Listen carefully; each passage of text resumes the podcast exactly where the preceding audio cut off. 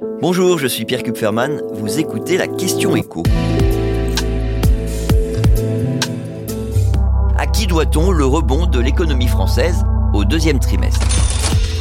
Au premier trimestre, l'INSEE avait constaté que notre PIB, notre création de richesse avait baissé. Et les économistes s'attendaient à ce qu'il y ait un rebond au printemps, mais un petit rebond. Et finalement, bah, le rebond, il a été très conséquent, 0,5%. C'est deux fois plus que ce que l'on prévoyait. Et d'ailleurs, ça devrait permettre, si on se maintient à ce niveau, de garantir qu'à la fin de l'année, la croissance atteindra sur l'année donc 2,5%. Mais alors, comment on explique que on est rebondi après euh, finalement une baisse au premier trimestre? Eh bien, on l'explique de façon assez simple parce que le principal moteur de cette croissance, c'est le tourisme. Et pour être précis, ce sont les dépenses des étrangers qui, depuis le début de l'année, sont clairement de retour en France.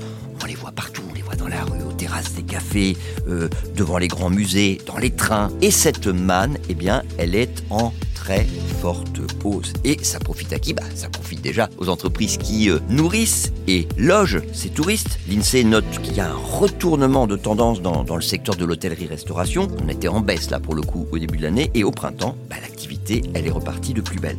Et c'est aussi vrai dans le secteur des transports, puisqu'il y a un net coup d'accélérateur de cette activité. On le constate d'ailleurs hein, quand on regarde les, les résultats euh, financiers des grandes entreprises françaises des transports, puisque côté SNCF, tous les signaux sont revenus au vert. Le groupe affiche un chiffre d'affaires en hausse très très net sur les six premiers mois de l'année et surtout retour aux bénéfices. On n'est pas très loin du milliard d'euros sur six mois. La tendance, elle est aussi positive pour Air France KLM, avec, pour la première fois depuis le début de la crise Covid 2019, des comptes qui ne sont pas dans le rouge et des niveaux de croissance franchement spectaculaires. Trois fois plus de passagers au printemps qu'il y a un an. Un chiffre d'affaires en hausse de 144%. Tout ça, bah, c'est meilleur que prévu.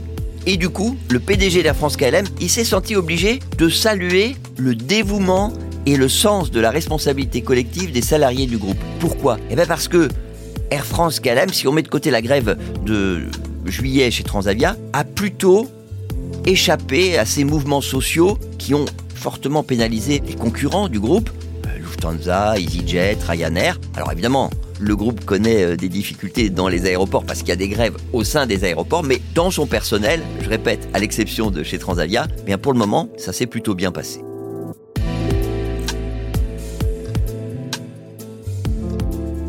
Vous venez d'écouter la question écho, le podcast quotidien pour répondre à toutes les questions que vous vous posez sur l'actualité économique. Abonnez-vous sur votre plateforme d'écoute préférée, puis n'hésitez pas à nous laisser une note ou un commentaire.